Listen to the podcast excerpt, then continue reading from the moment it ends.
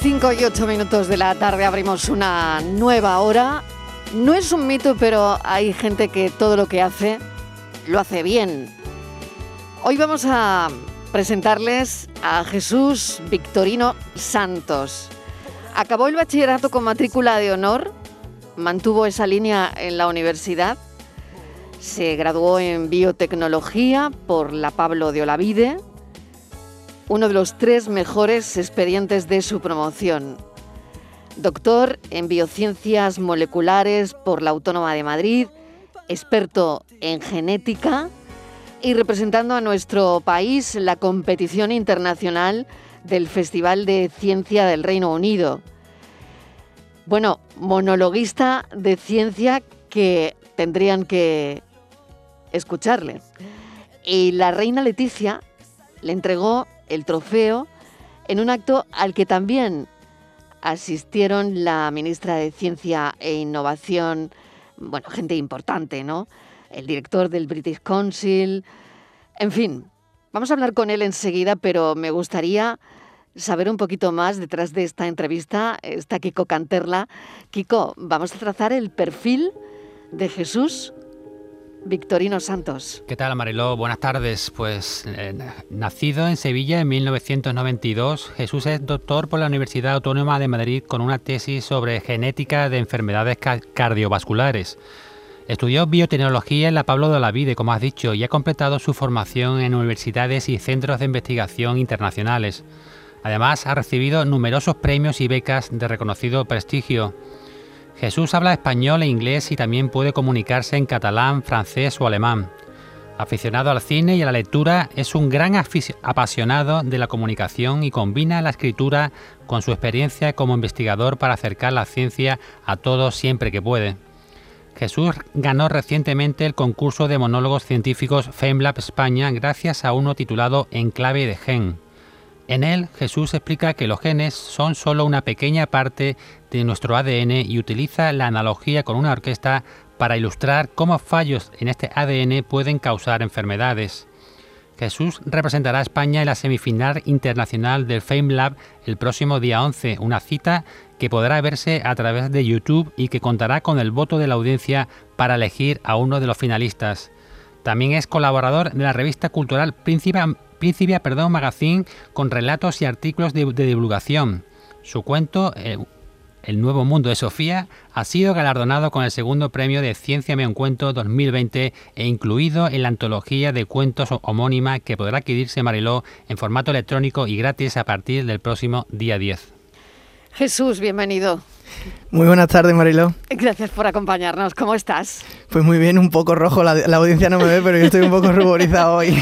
Oye, lo primero que tengo que preguntarte es por el queso, porque menuda estamos dando, no sé si has oído nuestro café de las cuatro, que hemos hablado del queso largo y tendido. Me han regañado un poco porque, claro, el colesterol y este tipo de cosas. Los cardiólogos, ¿a ti te gusta el queso? A mí me encanta el queso. bueno, bueno, pues ya está. Era simplemente esa pregunta. Y, es sano, ¿no? Muy sano con moderación, ¿no? Claro, al final el truco siempre está en no, en no pasarse, ¿no? Claro, total, en todo en la vida, ¿verdad? Claro, con moderación. Oye, eh, ¿el ADN refleja todo lo que nos va a pasar en la vida? Bueno, al final el ADN es, es, es el manual de instrucciones que tenemos, que tienen nuestras células y que es fundamental, por ejemplo, cuando el embrión se está formando y se está gestando, ¿no? Eso contiene todas las instrucciones que va a hacer pues que, que, se desarrollen bien las extremidades, el corazón, todo el, el incluso el, el sistema nervioso. Claro, todo lo que nos pasa en la vida no, porque, porque al final siempre hay, hay dos cosas, ¿no? Los factores intrínsecos, que podría ser el ADN aquí, o los factores externos, que aquí, por ejemplo, como tú comentabas, pues es muy importante la dieta, los hábitos saludables, si haces deporte o no, si se fuma, si no se fuma. Eso también acaba llegando al ADN, em, no al manual de instrucciones, no al libro, pero sí que, em, sí que si, si, pusiéramos un ejemplo con unos apuntes, tú tienes los apuntes de la materia, pero puedes subrayarlos o incluso tachar. Y eso, eso sí que podemos hacérselo a nuestro ADN en función de los hábitos. Y si no son saludables, pues nos podemos perjudicar a la larga. Por lo tanto, eh, podríamos ah, evitar determinadas, determinados fallos en nuestro ADN, ¿no? Eh, de alguna manera eh, teniendo una vida saludable, lo que estás comentando, ¿no? O sea, ¿se podrían evitar ciertas cosas?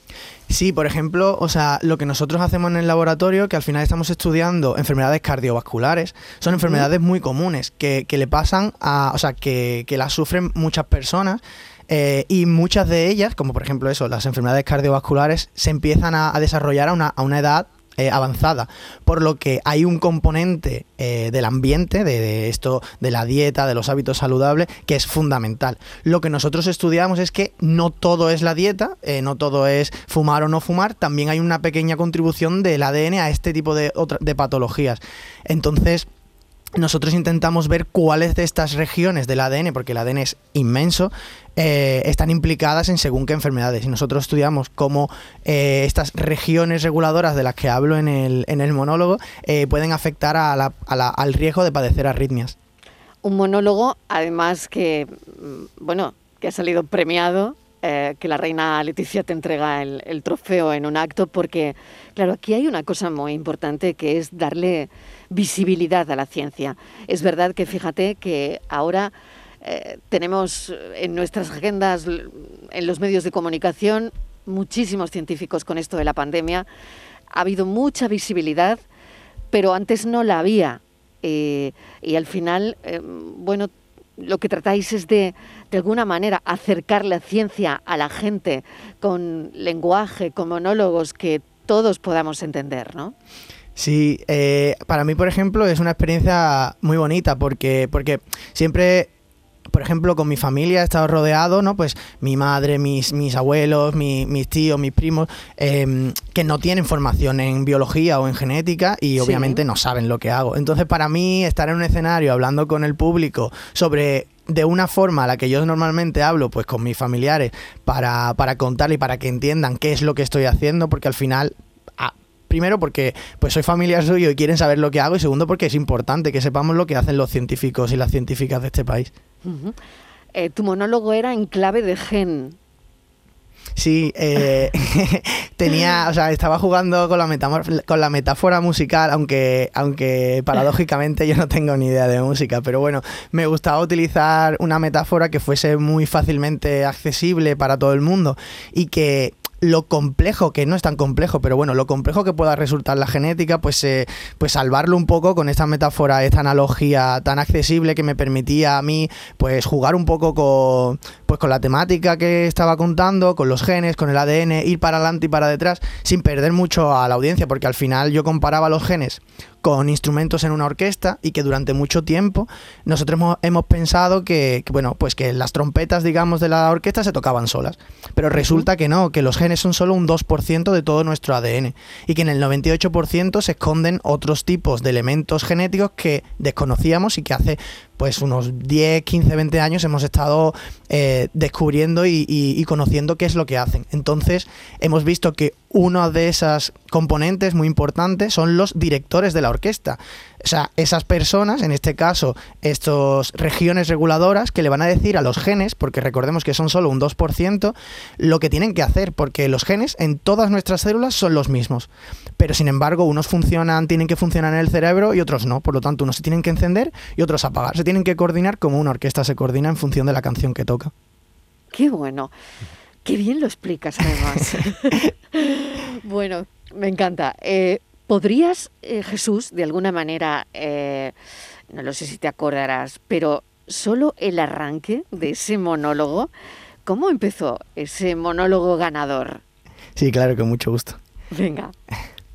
Ver auroras boreales. Check. Nadar con delfines. Check. Escribir un libro. Mi trabajo me ha costado. Cinco años, 40.000 palabras por el interior de nuestras células y una tendinitis al final. Ese es, señoras y señores, el resumen de mi tesis doctoral. ¿Y todo esto pasó? Todo, todo, todo pasó. Lo de la tendinitis pasó. Eh, bueno, cuando uno, cuando uno escribe ¿no? y hace literatura, yo no estaba haciendo literatura, obviamente, pero en literatura siempre hay mucha autoficción, ¿no? Uno mete las partes que le interesa y las que no. Eh, concretamente en esta introducción, todo eso ha pasado durante mi tesis doctoral. La tendinitis también. La tendinitis también. El viaje a ver las auroras y a nadar con delfines, pero la tendinitis también. Bueno, bueno, no está mal lo de ver las auroras ah, y, y lo de los delfines, no está mal, ¿no? ¿Cómo está la ciencia? Uf, la, Qué pregunta tan difícil ya. Fíjate, y aquí cambiamos el rictus, Sí, sí. Está, está, entre medias, entre observa en observación y en la UCI. Porque, en o sea, al final un poco en, general, me, o sea, es cierto que en España concretamente y en Andalucía también eh, es muy la situación de la ciencia es muy precaria. Yo, por ejemplo, cuando estudié en la Universidad Pablo de la Vide, eh, al final me fui, me fui a, Madrid cuando, cuando en Sevilla había muchos centros de investigación.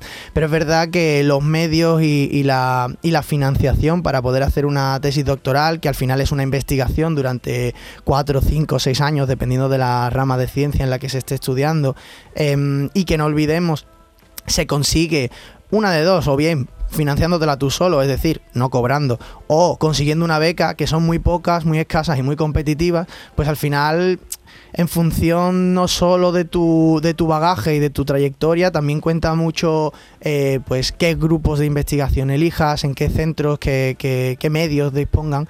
Y, y, bueno, pues la ciencia está, está regular. Yo, por ejemplo, ahora cuando he terminado la tesis, en marzo, que ya hace seis meses, eh, pues estoy desempleado.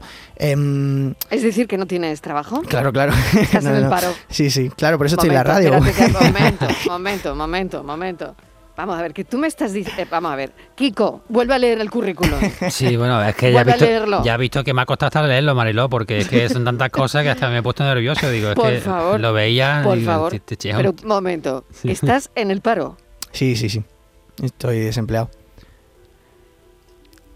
como, claro, al final, sí es que al final, al final no es no es ninguna anomalía, ¿no? Al final, pero a ver, ¿cómo, puede ser? Hace muy poco estuve leyendo que Andalucía sigue con un 50% o aproximadamente de paro juvenil, bueno, juvenil, que ya consideramos juvenil todo lo que es menor de 35, que ya mismo todo lo que no esté jubilado es juvenil.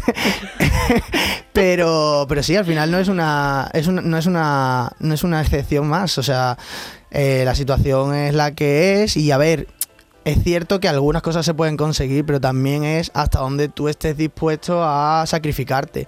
Em, eh, por ejemplo, hace poco mm, recibí una oferta para irme a Estados Unidos que es súper halagadora, pero es que en mi momento vital en el que estoy y con la conciliación de mi vida que quiero tener, no está dentro de mis planes irme de España en estos momentos. O sea, o sea demasiado, entre comillas, que no tengo ninguna, ningún problema en moverme por la geografía española. Ahora mismo también estoy en un momento en el que, bueno, pues con esto del concurso de monólogos, pues me apetece eh, comunicar ciencias y tengo la oportunidad en español y al final aquí tengo unas ¿eh? ventajas. Ya hablaremos tú y yo. pues yo encantadísimo cuando eh, quieras. Kiko, lo ves, ¿no? Tú lo ves, sí, ¿no? ya pues, sí, para pues cuando... hablaremos. hablaremos seriamente. Entonces hay oportunidades, pero también son muy precarias. Pero es decir, es que la precariedad. no te quieres ir a Estados Unidos, ¿no? Mm, ¿Cómo? No te quieres ir a Estados Unidos. O sea, yo ya he estado en Estados Unidos y, fue una experiencia muy, muy bonita, aprendí muchísimo. Si te gustaría quedarte aquí, en tu país. Claro, o sea, a ver, yo soy un poco o sea, tampoco creo mucho en las barreras nacionales, me parecen una... Bueno, eso es otro tema. Pero, pero sí que es cierto que, por ejemplo, al final los vínculos que tú estableces con la gente, pues con tu familia, pero también con tus amigos y demás, eh, aunque ahora con las nuevas tecnologías y con los medios de comunicación podamos estar muy cerca, eh, por ejemplo, el desfase horario no te lo quita nadie. Yo he estado, por ejemplo, en San Francisco a nueve horas de distancia, de nueve horas no digo en viaje, sino de tiempo, de uso horario de mi familia, de mis amigos, de todo el mundo que a mí me importaba, y eso significa que en verdad no hablas con nadie de los que tú conoces, te haces una vida nueva y, y al final, pues claro, puede ser una oportunidad buena, pero sabes que estás corriendo el riesgo de que después no vuelves, porque las oportunidades que hay aquí y después a la vuelta no son las mismas y los contactos que tú estableces los estableces allí, no aquí. Hmm. ¿Qué te gustaría? ¿A mí? Sí. Hombre, pues a mí me encantaría. ¿Qué te gustaría hacer? ¿Dónde, dónde te ves? Yo me veo en España eh, en un laboratorio de investigación dando clases en la universidad y pudiendo compaginar con actividades de divulgación, pues ya sea, pues eso, monólogo científico porque me apunté a este concurso, pero yo no había hecho un monólogo en mi vida. Entonces, pues a veces escribo relatos, he escrito artículos. Bueno, la radio he venido tres veces y a mí esto me encanta. Ah, sí, ya hablaremos, ya hablaremos. ya te he dicho que ya hablaremos. Madre mía, sí que hablaremos, porque, bueno, fíjate, Kiko, la manera de comunicar, ¿no? La forma de, transmitir una, una pasión al final, ¿no? Mm. Y no sé si quieres hacerle alguna pregunta, Kiko, pero eh, cuando a alguien le apasiona lo que hace y, sabe de lo que habla, eh, pues es, es, tan fácil cuando estábamos hablando de, de ADN y estaba contándonos lo del ADN no sé, Kiko, pero yo me he enterado perfectamente.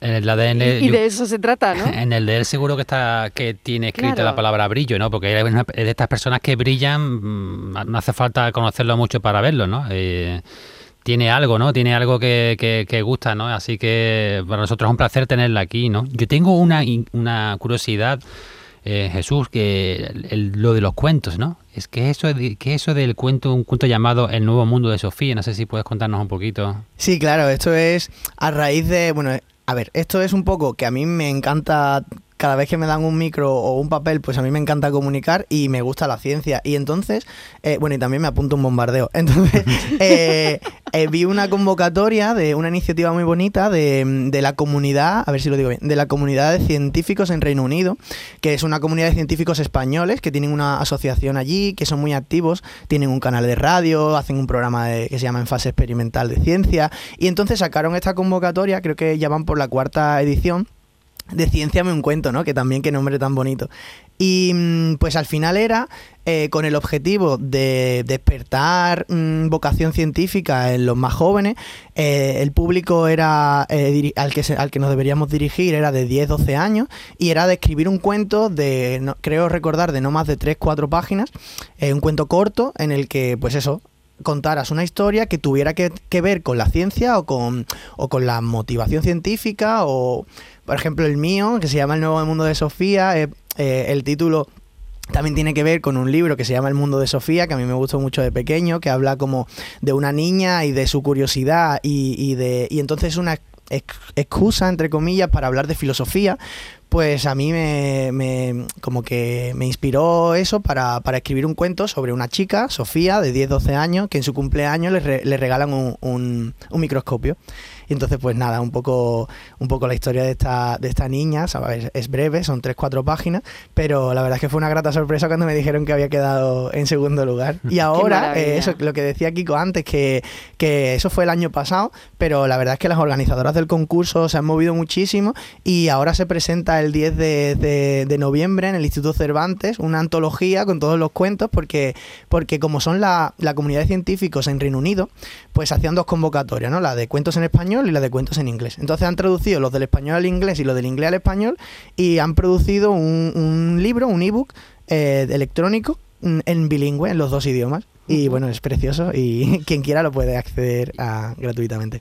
Volviendo a lo del psíquico, perdón. No, no, perdón, Mariló, simplemente eh, la curiosidad antes de que se nos pase, eh, ¿cómo es esto de votarte, del voto de la audiencia para, ser, ustedes, claro, estar claro, Para que, la gente esté pendiente. Sí, pues es que el 11 de noviembre em, el 11 de noviembre eh, actuó en la semifinal de FameLab internacional. La que hicimos aquí fue la nacional en, España y ahora es en inglés.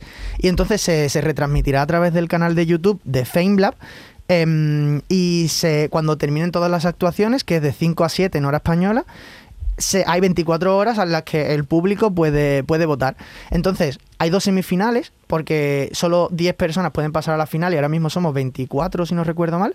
Entonces el, jurado elige a ocho candidatos, pero dos lo elige, lo elige el público.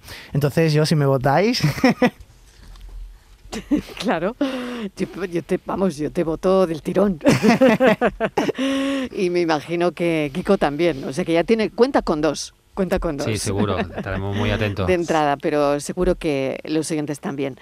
Bueno, volviendo al asunto que nos ocupaba, que era bueno, pues eh, la, falta de, motivación, ¿no? Para algunos científicos también está claro eh, que nos estás dejando boquiabiertos, ¿no? Con, tu desparpajo, con tu manera de comunicar, con tu manera de transmitir lo que, lo que sabes, Jesús. Pero, bueno, también nos has dejado cao, ¿no? Cuando nos has dicho que, que estás en paro, ¿no? Y, ¿qué te gustaría hacer?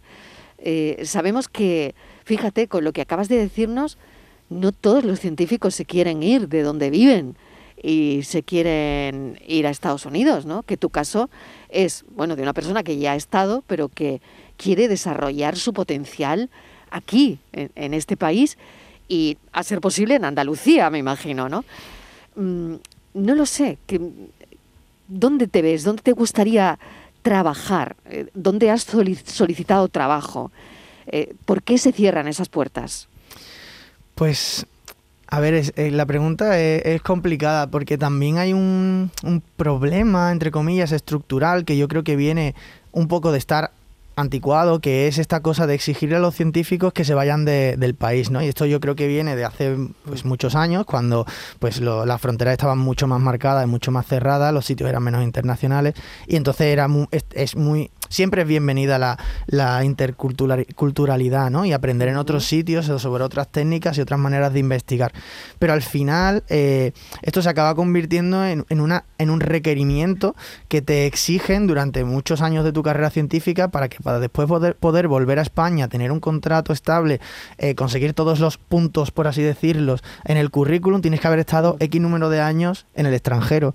Cuando, bueno, pues es importante eh, el ir y venir, pero también el venir, ¿no? Y, que cuando uno vuelva pueda tener una oportunidad.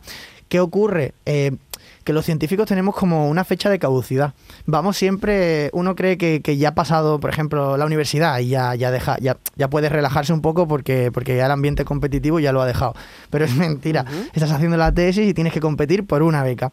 Y después eh, terminas la tesis y te crees que, que, ya, ¿no? Que ya eres doctor. Pero ahora tienes que competir por una beca de postdoc. Y encima es algo que em, que siempre va a menos. Es, una, es como si estuviésemos en una pirámide y entonces en el primer escalón están todos los universitarios, en el segundo, que ya es más pequeño, están todos los de doctorado, al siguiente solo pueden acceder algunos doctores para convertirse en postdoc y ya bueno, si ya hablamos de las de los puestos, de las vacantes que hay en las universidades pues para ser profesor titular o docente o investigador, ah, investigador principal, pues eso es muchísimo menos.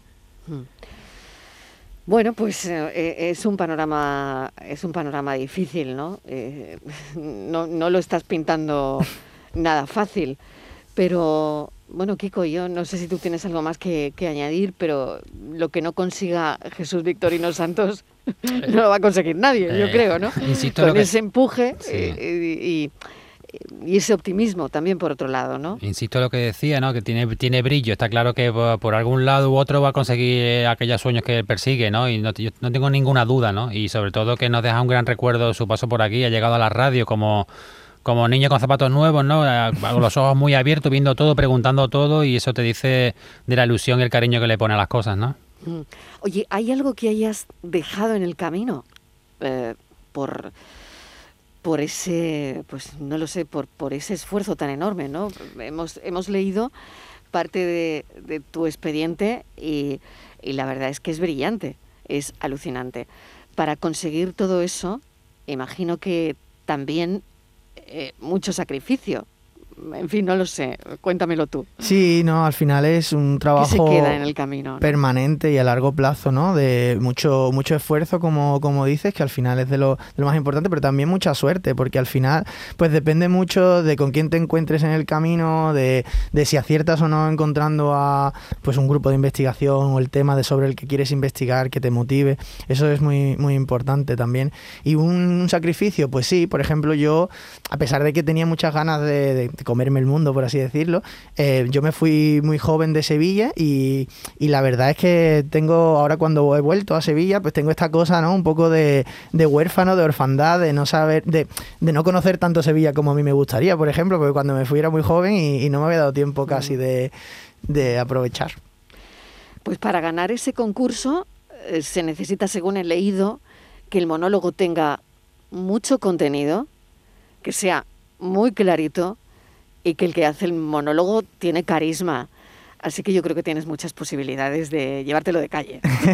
Las 3C, como lo llaman, sí, Las sí, sí. 3C, pues yo creo que contigo eh, estamos bien representados. Muchísimas gracias. Así que mil gracias, Jesús Victorino Santos, que va a competir el 11 de noviembre. Corrígeme si me equivoco en la fecha. Sí, sí, no, está perfecto. 11 de noviembre. A las 5. A las 5 de la tarde y tenemos que votar. Sí, sí, sí, por favor. cómo sí, te sí. votamos. Que- Recuérdanos Ah, cómo pues, te votamos. A través de YouTube, eh, en el canal de FameLab, se podrá ver la, la semifinal del día 11 y cuando termine eh, será muy fácil. Eh, no tengo exactamente todos los datos, pero en la pantalla va a aparecer un código QR y una dirección de URL de, de internet para que todo el mundo, si tienes el móvil a mano, pues pueda, puedas votar fácilmente por, tu, por tus favoritos. Creo que se puede votar a tres, pero esto no, no, no lo recuerdo bien. Y entonces el, el título sería porque ya eres el mejor monologuista científico de este país. Pero el siguiente título, ¿cuál sería? El siguiente título, bueno, yo me conformo con, con, con seguir, con seguir actuando, me conformo. Remuneradamente, que esto hay que decirlo, pero la comunicación científica, si el laboratorio es precario, la comunicación científica más, ¿eh? Ya, ya, ya. Bueno, mil gracias de verdad por habernos acompañado, Jesús Victorino Santos. Ha sido un placer enorme tenerte en el programa. Y cuídate mucho y mucha suerte. Y te votamos, ¿eh? Te Muchas votamos. gracias, un placer y muchas gracias por invitarme. Gracias, adiós.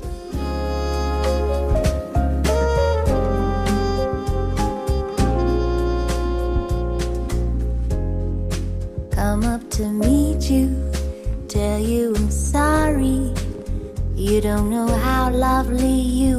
Ha sido un auténtico placer tener a este sevillano entre los mejores monologuistas científicos de nuestro país, que lo puede ser también internacional en el, en el siguiente concurso. ¿no? Kiko Canterla detrás de esta entrevista que bueno, nos ha reconfortado tanto y la cosa habría estado mejor si al final Jesús Victorino Santos no nos hubiese contado que a pesar de todo eso es un científico en paro.